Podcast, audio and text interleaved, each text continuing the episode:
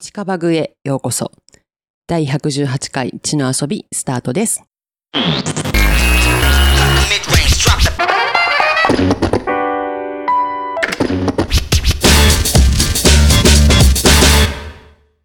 はい。ということで、今週も林田先生、スジャ長よろしくお願いいたしますお。願いしまおす。願いします。今週ご当会でございます。ちょっとね、収録してる時はまだね、あの、その前のね、シミュラークルがね、あの、公開されてない時ではあるんですけど、うん今日ちょっといきな り、今週私が一番面白かった話していいですか、ちょっと怖いんですけえど、そうちょっと後つながる藤さんから面白いって言われるとちょっと怖いんですや、本当にけど面白い話。本当に うん。あのですね、これちょっと友達と飲んでて、はあい。の、某福岡市地下鉄の七熊線の近くに住んでる友達で、まあ、というとね、某大学がある駅なんですけど、そこから地下鉄乗った時に、おそらく男子大学生だろうという男の子が二人一緒に乗ってきたと。うんで、一人が立ってて一人が座ってたと。うんで、そこで話してた会話が ありまして、うんもうその会話でその車両が震えたというですね、はい話があって、何言ってたかって言ったら、うん片方の男の子が、ねえって、うん俺思うんやけどさ、って。江戸天皇ってすごくないめっちゃ長生きくないって普通に言ってたらしいの。おーああ、なるほどね。あの、元号のそう。話、元号というか、うんね、うん270年間。そうそうそうそう。長生きくない最強じゃねって会話を普通にしてたらしくて。うんで、その友達が、まあ割とね、なんかそういうのあったら注意するおじさんにはなるんですけどう、んさすがにもうここはちょっと待てと。もうここにいるね、 大人を代表して俺がちょっと一言言わせてくれと。それは違うという話をひと、ね、一通りして、うんあ、すいませんでしたってなったらしいんですけど、やばい。日本の未来明るいと思ってですね。すごくないですかえ、それ、あれですか隣の知らないおっさんが注意したのいやいや、そうそう私の友達が注注意意ししたたの。。あ、注意したの注意したの。お前、江戸天皇ってなん かと。そもうそのね、周りそののままにしてあげと大いてよ人。みんなクスクス笑ってたらしくって、さすがにちょっとっていうね。で、その某大学の先生にもご報告申し上げまして大爆笑でした。それ面白い話面白くない怖い話じゃなく怖いて。話やね。それは、本当にあった怖怖いい話話そだれ。ね本当にあった話。しかも、ほん ほんの数日前の話ですけど。まあね、さっきまでね、こう多分ね、そのあたりのね、あの、同じ界隈の大学生であろう子がいたからね、ちょっと本当は伝えたかったぐらいの。うんまあ、救いは江戸時代を知ってたことかな。え、でもそれでいくとよ、確かにうん鎌倉天皇とかさ、うんっなんかそういうことやろていうふうに読んでた室町天皇みたいなことやろ平安天皇とか。 13人ぐらいしかいないの。そう。そりゃ天皇も神様になりますよね。やべえよね。うん 長生きすぎやろ。うんうんう。うんんっていうね。まあなんか、あの、小学校で習うよね、でも。まあでも昭和天皇が60年あるからね。 63年あるね。いや、うんでも確かに江戸僕、時代270歳いたのかなとい思うかも、やねいや、いないでしょう。確 かに、あの、え、いや、江戸時代うんに天皇が一人しかいなかったとは思わなかったけど、僕も。で、でも江戸時代以降って、うんあの、天皇のうん名前が、まうあん時代の名前みたいになってたじゃないですか。うん。だから、う不ん思議だった、え、江戸時代ってどうなってたんだろうっていうふうには思ってたかも。ああ、だからその幕府っていうもだかのが。らその元号うんが時代名になったわけですよ。そうね。これはあの、明法治か律ら、で明治からだよそね。うなってるんだけど、だかうん。うんらその慶応とか知らないんですそかう、みたいな安政とかね。安政享保のとか。享ね。まさにですあよれ、ね。あの漢字は何だと思ってんだろういや、だから多分そこよ。うん。で、多分それは習ってるはずだから。うん そう、享保の改革とかね、うん天保の改革は習ってるけど、習ってると思うよ。その、彼がその、江戸時代、江戸が元号だと思ってる人 は、その漢字は何だと思ってんだっていうね。いや、本当に、私言い合わせたら多分それを聞きたかったですけど、ね、日本の未来は明るいという楽しい話。だから怖い話だってば。まあ、なんか ね、あの、まあ、江戸天皇もいいんですけど、で、こう、やっぱり歴史って言ったら、こうさ、江戸とか戦国とか明治とかみんな好きじゃないですか。はい。で今週はですね、これも完全に全然関係ないんですけど、ことはどちらかというと、縄文とか弥生の方が、あの、ちっちゃい頃から好き で、そうなの。小学生の時は考古学者になりたいと言ってたんですよ。で、なんでかっていうと、もうね、皆さんご存知、我々が小学生の時代と言ったら、吉野ヶ里遺跡、はいははいがあの発見されたっていうところがあってい。、はい。で今日そのあたりをちょっとですね、話をしたいなと邪思馬って。台国。邪馬台国。うんそうです。邪馬台国って、どこにあるんですか、どこにあるかまだ発見されてません 。よまあ、これまあ一応説が九州説か畿畿内内説説かかっってていいうう。んで、ね今のところ機内説が有力。有力っていうところ。なんでかっていうと京都大学あるからですね。え、 そういうことなんですもうかそそれしかないでしょ、理由は。ちなみに、あの、僕、関東でう生まれ育ちましたけど、うんやっぱなんとなく機内っていううん。のが、まあまあ。あ、主流っていうふうに、はい。そうだは、ねな。んか植え付けられた気がしたます。だあのね、後藤林田の出身、北九州が生んだ大作家、松本清張先生はね、九州説をね、晩年ずっと唱えて、いやもうあんなのだって、現実的に考えたら九州しかありえない。ね、おうで、証拠がねえとか言って京都のやつら騒いでるだけでしょ。うん。これを言うと京都の人たち怒る。ちょ、これ京都にも聞いてる人いるの忘れてたま なあ、。そうですね大。丈夫あの、お互いにそうやってずっと言ってきてるからう。ん。で、あの、おさらいというか、あのね、九州の人は割と吉野ヶ里遺跡っていうのは、こう、すごいこう、馴染みがある。行ったことありますそう、ただね、あれだよね。うん。発掘物がないんだよね。あ、そうなんですか。吉野ヶ里遺跡は。ええあでもほら、亀缶とかは出てきてるからね。高床式みたいな。高貴な人が住んでた後の、その、うん看護集落ね鏡鏡とかね、うんうん。剣とうんうんうか、んそういうのが少ないんだよ、少極ないね端に。うん。だからこれ、えっと、いつ起きたか。この吉野ヶ里のブームが。これ、1989年2月23日に、あ、そんな日にちまで。はい、朝日新聞と NHK の朝の番組で、スクープだったんですよ。うん。で、これ、えっと、2ヶ月ぐらい前に、えっと、NHK のアナザーストーリーズで、あの、私は事実としては知ってたんですけど、まさかの話があったところがあって、それちょっとね、紹介したいんですけど、なんかすごい資料が。えいや、これ単にウィキペディアを印刷しただけ、へーそれに書き込んだだけ。えっと、簡単に言うすごいと、えっと、これは、吉野ヶ里フリークは事実として知ってるんですけど、もといもやと吉野ヶ里フリークって何吉野ヶ里遺跡の場所っ て、工業団地になる予定だったの。あ、そうなんだ。 うん。県の開発として。ただそこで遺跡が出てきた。なんか、こっちの方ってそんなのばっかりだよね、本当に。まあね。中大もそうだよね。そうですね糸もそうだし、はいね、それで言ったら、なん地下鉄もね、掘ってたら遺跡出てね止まったりとかっていう。止まったりとかねまあ、だから、掘ったら全部遺跡だと遺跡なん思うだんよねだけどね。うんうん。で、まあ言ったらその工業団地として整備する前に掘ったら出てくる。なんならもう、多分亀缶とかなんたら、じゃらじゃらちっちゃい頃からみんな出てきて、壊して砂利になったりとか平気でしてたぐらいの広さだったっていう中で、うんあの、まあ、開発するのか、それとも保全するのかっていう話なんだけど、どっちも県の担当者なんですよね。うん言ったら。うんで、この保全の方をやってた人たちのところに、まあ、西日本新聞の佐賀支局の人がちゃんと通っていろいろしてたんだけど、ある時、これなんとか残したいなっていうことで、西日本新聞の本体の、本社の人を連れてきたら、その人が、これは、えっ、と、ちゃんとした人に一回見せた方がいいっていうことで、えっ、と、当時のですね、考古学の権威っていうのが、佐原誠先生っていう、うんえっと、スーさんゆかりがあります。あの、スーさんのご出身の千葉県桜市。はい、桜にある、国立歴史民族博物館。はい、あの、最後そこの名誉館長された方なんですけど、そうなんですか。えその方が。が当時、えっと、奈良国の文化財研究所にいらっしゃって、で、この人呼ぼうっていう話になって。おうでさくじゃあ桜から。まあ、その時は奈良だよ、あまだ。なその時はまだ奈現良役かは奈良なんだけど、はい。で、それが、あの、もうこの日までが発掘作業ですよ、こっから工事ですよっていう工事日の1週間後にしか来れなかったと。うん。で、この現場の保全の担当の人が、く工事のおいちゃんと仲良くしとったんよ。うん。お骨が出てきたとか言ったら見せてくれたりとかしとったんでしょうんう。で、ちょっとごめんと。どうしても見せたい人がおるけん、工事一週間ばかりちょっと後ろ直してくれんかと。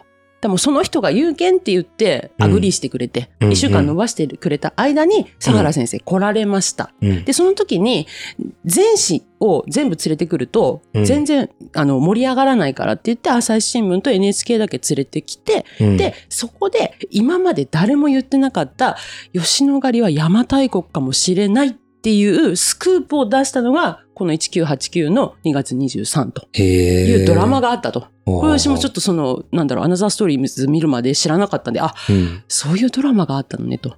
で、まあ、と当時の佐賀県の知事が勝木さんっていうおじいちゃんね、うんが、あの、知事なんだけども、ほなもうね、最初から工業団地するの決まっとんやけん、ううんん、ほなありえんと。何が言えんのかわかんないえ、けいやど。いや、もうそんなんね、いくら遺跡が出てきたとはいえ、うんまあ工業団地として、当時がね、多分ね、2000人の雇用になると。うんうん。それはもう、経済考ええたらそっちやろうがってなってたのが、うん。ここでもう一個ドラマがあって、うん一旦本社経由で佐原先生連れてきて、うん大スクープ抜かれた。うんで、西日本新聞の佐賀支局の人は悔しうい。ん。で、ここ佐賀テレビとか地元のメディアは、うん毎日さ、うんいあの、発掘現場取材してたの。うんだけど、そんなに大したものだという視点がなかった。そうかと。邪馬台国っていう言い方をすれば、こう一大ブームになったんだっていう悔しさがあったんですけど、うんそこから5日後、2月28日、今度逆に佐賀支局が別のスクープやるんですよ。はい。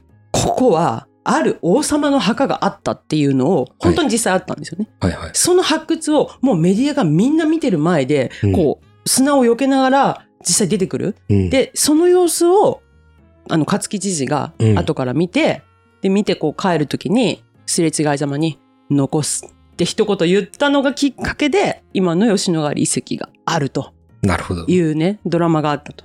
いや、もうね、これはね、私も知らなかったので、もうこのね、そこのアナザーストーリーズだけで3回ぐらい見ちゃったんですけいど。や、知事大変でしたね、それ。いやー、開発 VS 保全で、まあ言ったらこう地域住民の運動でさ、うんおばちゃんたちがもうお金とか考えんわけやん。うん。未来の子供たちのためにこれは残した方がいいっていう、もうその思いだけで、こうみんな地域運動とかし始めるわけよ。うん。いやいやいやいや、そうやけどさ、と。うん。こっちは工業団地にして、うんこう雇用を生んで、そうだよね経済の活性化したいっていう思いで、うん何も悪いことしようと思ってるわけでもないっていう中で、うん。でも、ここで、まあ、ね、西日本新聞本体の人が、一旦有識者を連れてくるっていうことで、地域資源の目方を、視座を上げた瞬間だったっていうのは、すごいことだなっていうのはやっぱり、なんか東京 VS 地元の報道合戦っていうのが、多分すごい盛り上がったんだろうなと。うん。うんで、私多分それからちょっとして、実際見に行ったんですよ。うん。林田先生、どっかのタイミングで吉野ヶ里遺跡行かれました行きました、行きました。なんか山、なんかや公園に行きました。あ、じゃあ、えっと、整備された後整かな備された後。うん、91年ぐらいに確かね、あの、公園に指定され、特別史跡ってことで。なんか皆さんで山越えて行ったとかって、あ、そうですね。それも吉野ヶ里ですよね。のああー、こうなんか前やったよね。はい。うん、はいああれね、竹雄まで歩いて。竹雄まで歩くやつね、 私の友達が一人だけ、俺行きたいって言ってま した。誰 私の友人がう。大学生大変だっかてらは全く手を上がらなかったんですけど。ね、うん。すいません。はい。小松さんに会いに行くかい。 小松さんに会いにそ行うきたそいうでそすうねそう。そう。だからなんかね、まあ言ったら、佐原先生の元邪馬台国説が出て、うん5日後に墳丘墓があるという話。まあ、えっと、墳丘墓って何かっていうと、結局古墳の前なんだよね。2 2から3世紀ぐらいの頃のものっていう風な言われ方をしてたんですけど、まあ、蓋開けたら、邪馬台国よりだいぶ昔の史跡になるっていうことで、うん。吉野ヶ里は邪馬台国ではないのではないかっていう風にはね、うん。一応なってるんですけど、ただ今あの日吉神社っていう神社がこのエリアにあってうんでそこが、えっと、ずっととそのままだったんだけどなんなら山城があったって言われてるところで、えっと、この度2年ぐらい前かな移転してくださったんですよ。で今そこの発掘を実際調査していてで出てきたんですよねなんか石棺みたいな のが。また出てきたの。えっとね4月とか5月だった今年の。で、今多分その調査してるので、それって何が出てくるかは、まあ、えっと、九州説派からする と、結構楽しい。もう私ちょっとその日吉神社後の発掘のボランティアに行きたかったぐらいの、なんか出てくるかこれなとちょ思っって。と、その前提として、スーさんは邪馬台国は知ってるんです かあれそあこ。の、卑弥呼という方が治めて、うん。で、その後に、あれ誰だったっけな、継いだ人の名前まで覚えてたんですけあトヨちゃん、どちょ、トヨちゃんね。イヨちゃんとかトヨちゃんとか言うよね。なんかそういう名前。で、えっ、と、言ったら、あれですよね。あの、まあ、そのぐらい ですか。だこれなんで機内説と九州説があるかわかるいや、それはちょっとわかんないですよ。これだから、あの、うんその後うんに、大和朝廷ってできるじゃん。うんはい。邪馬台国が大和朝廷になるとするならば、はい。機内にないとおかしいでしょそうですよってね。いうので、機内説っていうのが根強いんですね。そまあの機内の連動、文脈はそういう主張ですよそうね。そうあそうのそう。ナ国とのつながりは関係ないんですかね。ナ国は、あのー要はこれ、邪馬台国っていうのは何に出てくるかっていうと、三国志に出てくるんです義士和人伝ですね。魏志倭人伝に出てくる。そう、義士ってだから曹魏操の、ですよね。そうはまいあ、。曹丕の時代なんですけど、はい。で、ナ国っていうのはうん、漢の和の名の国王なの金印で、です五ね五漢の、その要は、はい。曹操の時代です。はうんい。だから曹操の時代か曹丕の時代か。まあ、曹操って、うん。あの、義まだっていう国は持たしてもらってるけど、うん。あの、まだ国王じゃないんで、禅譲はしてもらってない全です譲よしてもらね。ってないんで、うん大臣みたいな感じそうまあ、そうですうね。ん。そうよね。義公だった、まだ。はいはいはだいはかいらアはメい。リカ合衆国の、なんかニューヨーク州の州長みたいな感じ。まあまあ、大統領ではないってことそう、イメージとしては、だから、違うよね。すぐ州の話になっちゃうんだけど、うんあの、州知事ではないって春ことでし秋ょ時代だったの、はいまだ。そはのい戦国時代ってのはみんな王になるけど、うんうん春秋時代ってのは王じゃないんです。うんうんうんはいはいはいはいはいはい。めちゃくちゃわかりにくい例えですねそうだね。 すいません。そうね。はい。だから、うんえっと、徳川将軍はうん実質王様なんだけど、王様じゃないでしょ。そうです天ね。皇が王様でしょ。はいうんそそんな感じあ、です、そねっち。の方がわかりやすいですね。はい、そっちの方がわかりやすいでですすね。江は戸い。天皇はいたのかっていういやいね。やいやいや。っていう話なん ですよ。ここで言ったら。で、まあ、うんはい。はいはい。まあ、な、ナ国っていうのはうん、そういうことだけど、うん。別に邪馬台国がそれだったっていうわけじゃない。あの、ですよね要は、魏志和神殿上は2から3世紀ぐらいに、うんまあ、卑弥呼という人がいて、うん。その30国をうん。まとめた国のあのトップうんみたいな。人がいたよっていうのがうん一応残ってると。うんううんうん。んで、でそれがどっちなのかっていうと話。か、まあ、それがうん、その、まあ、やっぱり大きい国だったからっていうことで、その大和朝廷の元になったじゃないかっていう流れになってくる。あそうねの、だからこれいろいろあるんですけど、うん。要はその、伊都国っていう、はい。はいこ。れはあの、義手は人伝も出てくる、伊都国っていうのがあったろうと。でおそらくそれは糸島の、うんうん。あ、そう、今ね、旧大の先生でそれ研究している人がいらっしゃって、私も何年か前に講演聞きに行ったんですけど、えっと、壱岐が要衝で、で、糸島に、えっと、本部があった。で、それで朝鮮半島に向かって、あの、行ったんじゃないかと。で、九州から相当壱岐に多分行ってる人がいると。なので、その人たちを称えてるから、壱岐ってめちゃくちゃ古墳が多いんですよ。もう、あの、多分、歩いたら古墳みたいな。うんで、糸っていうのはどう書くかっていうと、その、イ生ギリきスしの生きの島の「い」に、うん。えああ、ー、都かなあ、違うか。あの、奴隷の「奴ですね。あの、薬庫の方に、ねへーあ、そういう字なんですかあれで糸国って読ますわけです。あだじかゃらあ、那国なんです。ん 漢の和の名の国王の名は奴隷の「奴でしょう。はいはいはい。薬庫だよね。やっこなんです。うんああ、うんなるほど。だから、そこが、糸国が、うん那国なんじゃないかって言って、う。うんんずーっと探し回ったら、うんはいまあ、鹿の島から出てきましたってから出いてう。でも金印も結局ね、お百姓さんが掘ってたら出てきたっていうこと以外、結局その、金印が見つかった場所は今金印公園になってますけど、それ以外の史跡が一切出てきてないんですよね。だからすごい謎のまま。ままあ古すぎるもんね。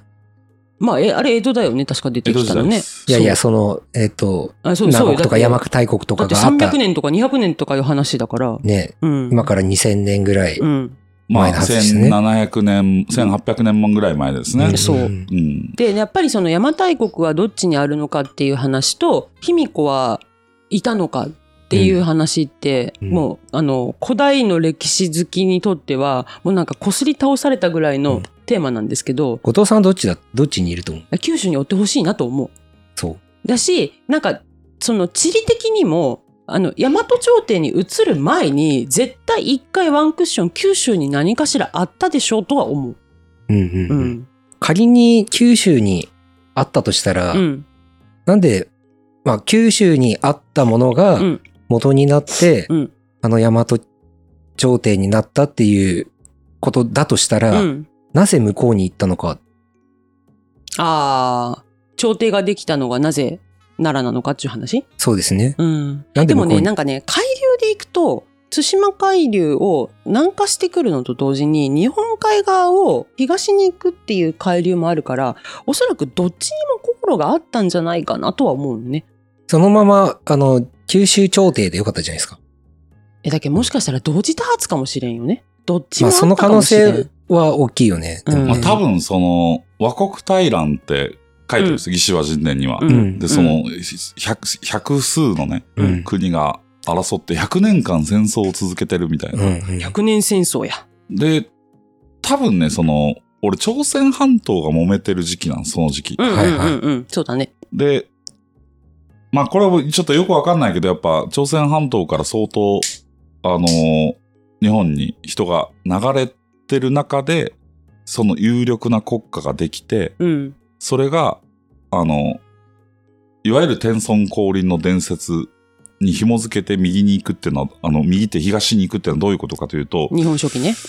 多分その朝鮮半島からう追っん手が来るというか、攻めてくるのを、うんえっと、九州州で迎え撃つのが怖いから奥に行ったっていう話だと思うんだよね。ああなるほど完全に想像ですけど。うんうんうんなるほどね林田説ねその九州で王国作って、九州にもうその対岸にいるわけじゃん。うんで、それよりはちょっと一歩引きたいと。はあはあはあはあはで、中国山地に行くと、中国山地はめちゃくちゃ鉄が取れるタタラバがもうすでにあるのあで、うんめちゃくちゃ強い鬼たちがいると。うんで、一回、海からね、チーム天皇が和歌山沖を通って、はいはいあの四国沖を通って和歌山ついて、うん和歌山からうん力を貯めてん中国を征伐しに行くっていうのが桃太郎の話じゃなそいでのすか。内海を通っていくことよそうね吉備津彦の御事がね、うんうんうん裏と呼ばれる。うんで、裏は何してっかっつったら、鉄作ってんですよ。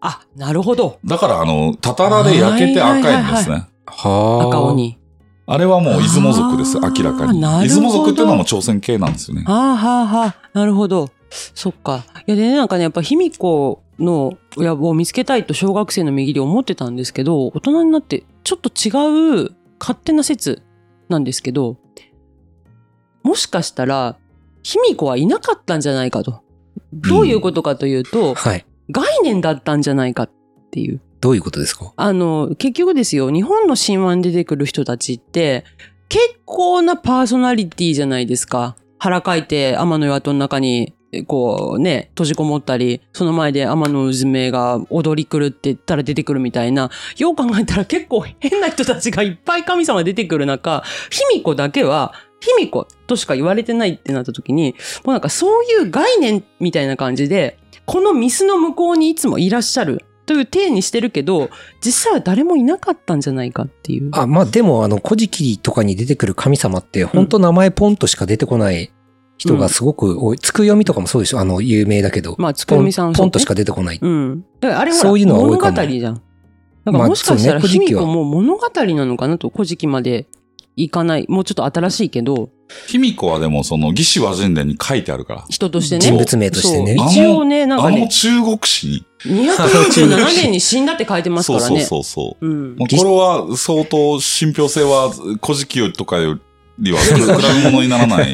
いや、もしかしたら、あの、で、天照大神とかはよくわかんないイです。ザナあギの御事とかね古。事記に天照大神が女とは一言も書いてないです。そうよね。ネオン書記には書いてるです。うん。うんうんじゃあなんでこれを女神にしたんだろうとかっていうのを考えていくと、うん卑弥呼とのつながりっていうのは、うん結構俺あってもいいんじゃないうん。かなな。らなるほど。そのたかだかね、うん300年ぐらいしか経ってない。はいはいはいはいはい。時代にう要は俺らから見た江戸時代ぐらいのん。そうね。感覚じゃないですか。うんうんうん、そうだね。したらその、うんうん俺のひいおじいちゃんがこう言ってたんだけど、みたいなので書いてるはずじゃないですうんか。うんなるほどね。うんそう ね。そうか、そういうことね。うんでだから、卑弥呼の後、一回男の人が王様になって、でもやっぱダメで、で、でその、さっきスーさんが言った、イオちゃんとかトヨちゃんとか言われるけど、うん。が、えっと、継いでるんだよね。っていうのまでは一応残ってはいるんだけうんうんどうん、でもなんかあのほら、えっと、私と林田先生はね、えっと、5年ぐらい前に天草と南島原行ったじゃないですか。行ったじゃないですか。天草四郎の。はい。で、天草四郎は複数にいたっていう説がね、うんあるんですよね。うん。で、それで私ちょっと、あの、市役所の人に、四郎46っていうの作ったら面白くないですかって言ったんで そすうけね。うど、ん個人的には面白いと思うんですけどねって言われて、伊藤四郎伊とか藤出て四きた郎を、あの、総閣下として、い ろんな四郎が46人っていう、天草四郎46って面白いんじゃないと思ったんですけど、いや、だからもしかしたら卑弥呼っていうのも、なんかこう、卑弥呼役みたいな、卑弥呼要46。するになんかそういうこう、ついてたりとかしたんじゃないかなと。うん。うん。で、なんかこの人が卑弥呼だみたいなんじゃなくて、役割概念みたいな感じだったんじゃないかなって最近ちょっと思ってますっていうですね、妄想でございます、完全に。まあ、あるよねだ江戸、江戸時代とかもね、あうの、ん柳生十兵衛とかそうだったんでしょあの、第何代目とか。えでも第何代目で言ったら、あの人もそうだったよね、パンソもね。あ、そうですねね。そう。太郎左衛門。太郎左衛門さんも。そうそうそうそう江川太郎左衛門さんも。だからそういうそういうののもあっあていいんるじゃないかなと。そういうのあるよね。だからこれでもがだから、えっと、だいぶ前にやった脱成長の時にさ、あの、の回でさ、アニミズムに戻っていくんじゃないかって、あの、海外の人は言ってるよって言ったけど、まあ、日本はもともとそういったものあるよねって考えたら、何かこう、ないんだけど、あるものを崇拝するみたいな、こう、シンボリックなものとして、卑弥呼という、なんですかね、心の支えみたいなものがあったっていう風に言っても、まあ、おかしくはないんじゃないもうこんだけ掘って出てこんけん、おらんのやないかなっっていうのもある。まあ今もね、うん。掘れ、掘れば掘るたび出てくるわけですけど。だから、もしかしたまあ、らいろんね、な遺跡が ね。いろんなことから。まあだからちょっとその日吉神社跡がね、えっと、どういうものがあったのかって、やっぱその神社の立つ場所って本当にいい土地に立つっていうのは昔からあるから、そういった意味でそこがね、えっと、まだあの最終的なあれは出てませんけど、どうなるのかなっていうのが私的にはすごい今気にはなってるんですけど、ただなんかやっぱ吉野ヶ里遺跡を持って邪馬台国だったっていうのが、平成の世の、まあ、一大ブームで、多分九州はみんな多分ざわざわしとったんよね。スーさん多分全然ピンとこんかもしれんいけや、ど。まあ確かにや、邪馬台国っていう名前って、なぜかすごく頭に残っているけど、あの、うん学まあ、歴史の勉強の一番最初の方に出てくるから頭に残ってんのかもしれないですけどね。なたんかだ、、うん、そうね。そうなんか、その歴史上のさ、謎みたいなさ、ロマンの私一番最初かなうんという気はする。ただ、な、なん、そこ、そこまで邪馬台国っていうのが、うん。なんかその、は、なんか流行るみたいなのもよくわからないけど、これ何なんでしょうね。やっぱり謎だからですかね。どそう、こまあ、ルーツですもんね、うんわ我々の。まあ、ルーツと言われているうん。ものなのでで。九州からするとそれが九州にあったのか機内だったのかで多分いろいろ話が変わってくる、まあね、うん、卑弥呼まんじゅうとかの判件とかっていう話にもなるか も一し度れはないし。司ったっていうなんか あ、そういうことね。なんか九州にも拠点がちゃんとあったとよまあ中、中心だったと言。ったら太宰府がね西の都っていうところでもちろん府としてあったっていうと風呂があったっていうのはありますけど、まあ、確かに九州の人ってなんかそのと特に福岡来てかうらんすごくあの、地元愛みたいなのが強い風潮があるしなんか九州が九州国みたいなうんなんかイメージって、まあ、九州独立説をねね唱えてる人もいますからそうねいう気質があるようになんか感じたりすることがあるから、うわんかんないけどそれがその昔から受け継がれたものだとすると、うんまたそういうちょっと見方もできちゃうかもしれないですね。うんだからこれ、その後に続いていくわけですよね。うんうんうんうんうんうんまあ、古事記と日本書紀もよくわかんないじゃないですか。わかんないよくわかんないよくわかんないけど、 なんとなくもうあそこまで行くと、こう、奈良の歴史みたいなそうですね感じはしますよね。うんだけどめちゃくちゃ九州関わりあるんですよ。でもやっぱ天孫降臨で高千穂っていうのはもうやっぱりあの地域が背負ってるもの大きいじゃないですかなんで高千穂なんかとかね。そうそうそう。そうよねよくわかんない。うん阿蘇山でし ょって。その、降りやすいのは。そうね高いんだから一番高いからね、うんうん、なんで高千穂なのって。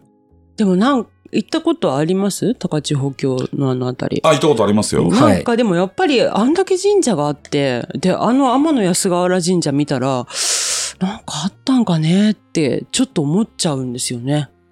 まあ、綺麗だよね。綺麗綺麗。あとはね、その、八幡神ってわかりまはす、いはいはいはいはい。うん八幡神っていうのが、こう、突如としてね、うん出てくるんですうよ。んで、日本の神社の中で、うんこの八幡神って唯一喋るんですね。あ、そうなんですか。おしゃべり。りっす。はいはいはい。八幡神社のは八幡ですか幡八幡神社の八幡っす、うんうさですな。これ日本三大八幡宮ってどこかわかりますえっとうさと岩清水とえっともう一個どこだっけこれは後藤は忘れちゃいけない。今えちょっと忘れした。もう一個どこだっけ箱崎宮です。そうやん。え、そうなのそうそうですやん、八幡や。え日本箱崎三大八幡や。八箱崎宮ってそもそも八幡宮なんです八幡か神です八幡ね。そうや、そうや。お膝元忘れとった。そもそも八幡宮っていうことも知らなかったし、その三大、そうなんよ。に入るんですかそうや、そうや。今ね、一瞬住吉と混乱混乱した。で、宇佐八幡宮っていうのは、あの、ご祭神なんていう神様か知ってますまあ、さ三体いるんですけど、はい。いやこう、皆目見当がつきませんけど。神宮皇神宮皇后と、とあの、その旦那さん后、と、中もう愛一人いる天んですよ皇。とそ、うえっと、娘ですよね。娘姫狼って言うんですよあ、。そうか、姫狼。あれ女子じゃない女子女子。そうよね。だから、それ卑弥呼なんじゃねえの説もある。あー、なるほど。うん。えでもほら、宗方もそうでしょそれで言ったら。確か。宗方も、宗方は、うんあの、明らかにうん、百済寄りの神様ですから。うんうんそうですよねうんちょっと、日本の、同祖神なんでしたっけあそこは。そなう、んかまねあ、海の、神様、ああ、の海の神様なんわでらすつね。みの神ですうね。んうんうん。そうやった。箱崎や。お膝元やった。だからこう、奈良時代に、うん。あの、道教っていうね、ラスプーチンみたいなやつが出てき て、その、道改装ラスプーチンは道教みたいなやつとも説明できるんでね、どなう何も説明にもなってないんですけどど、う道教ってあの、それトートロジーやんか老僧の道教じゃなくて道教っていうね、あの、道の鏡で道は教です、ねあ、はいはいはいうん。あ、いましたね、いいましたね。で、そのは女い。帝に取り入って、いました、いました。うんあはい。の、めちゃくちゃね、ううんんうんうん。男上手で、はいトリコにしてしまうんですよ。あの、漫画日本の歴史に出てきました。そうはいそう。で、あーその時女帝にを、そうそう。うんそうで、そうその時に道教が後を継いで天皇になろうとする。うんうんうんその女帝の後。ええで、それで、うん和家の清丸が、うん俺、あの、神様に聞きに行きますっつって、宇佐神宮に来るはははわははそうね。うんうんうんけ。うでん。なんで宇佐に来るのあそういう話なのそうですよ。宇佐神宮、はえー、新、宇佐八幡宮信託事件って言うんですけど、信託事件なんすだ。ごい事件。あ、そうなんだ。なんで来たんだろうと思った。で、あの、和家の清丸が、それ宇佐神宮来るときに、うんあの、道教から追っ手がかかって、アキレス腱切られるんですよ。えで、はもうそう、単価に乗ってくるわけ。はあ、で、はあはあ、関門海峡を渡って、うん山で療養してたら、急に足が立った。もう仮病だったんだよね。で、そこ今、足立っていう、はいはいはいはいはいはい地区に北は九州い。のねはいなってるんですけどへあ、それで足立っていうのそうですよ。ー足が立ったかわけのら清のが足立ったから。嘘マジマジ。すちごょい。北九州バカにしてるでしょ。してないよ。この、しとどうないいうことよ。よう言うよ。こじきからね、7ぐらいの逸話めちゃくちゃあるんですかえら。ー、それ知らんかった。あ、そうですか。いや、ほら、宇佐神宮はね、下宮がちゃんとあって、こっから先はね、車では入れませんよみたいなのちなもみのにすごいあるけど。ちなみに、はい全国の神社の中で、はい大体どうやってお参りします箱崎宮もそうですけど。二例二泊一例ってやつですかね。で、200種いっぱいですね。はい。はいそうです例のね。はいは違うんです。まあ、それは置いといて。はい。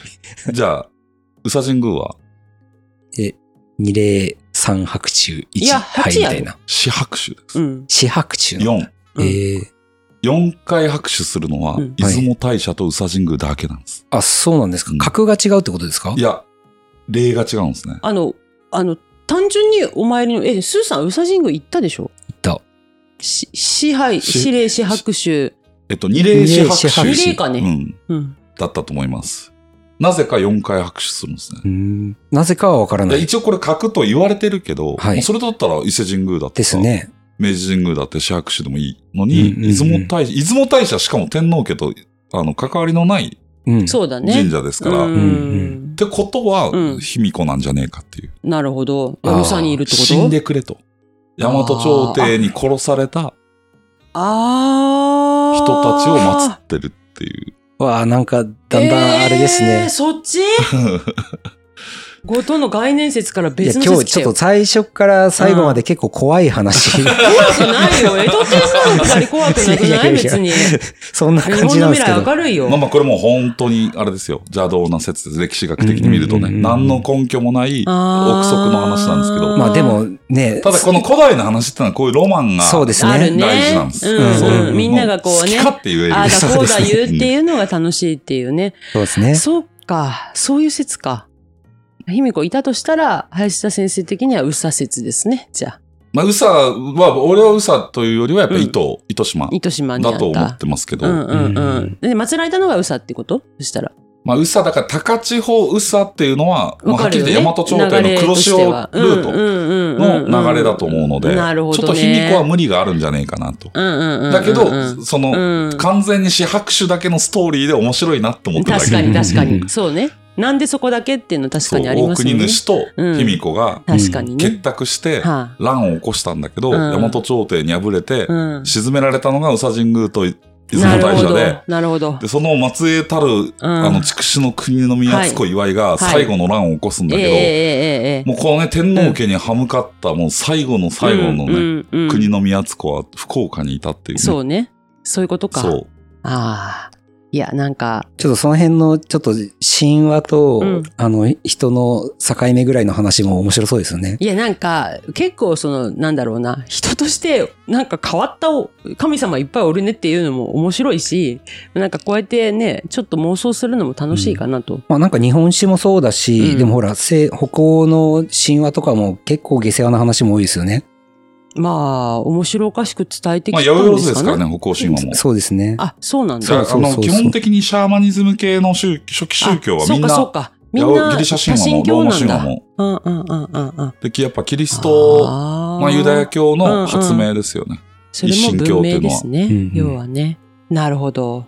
いや、ちょっとあの、後藤のね、勝手な妄想からまさかの広がりになりましたけど、まあ、たまにはこういう回もいいかなということで、はい第118回は後藤の妄想会で卑弥呼概念説をお届けしました。ありがとうございましあたりが。とうございましたありがとうございます。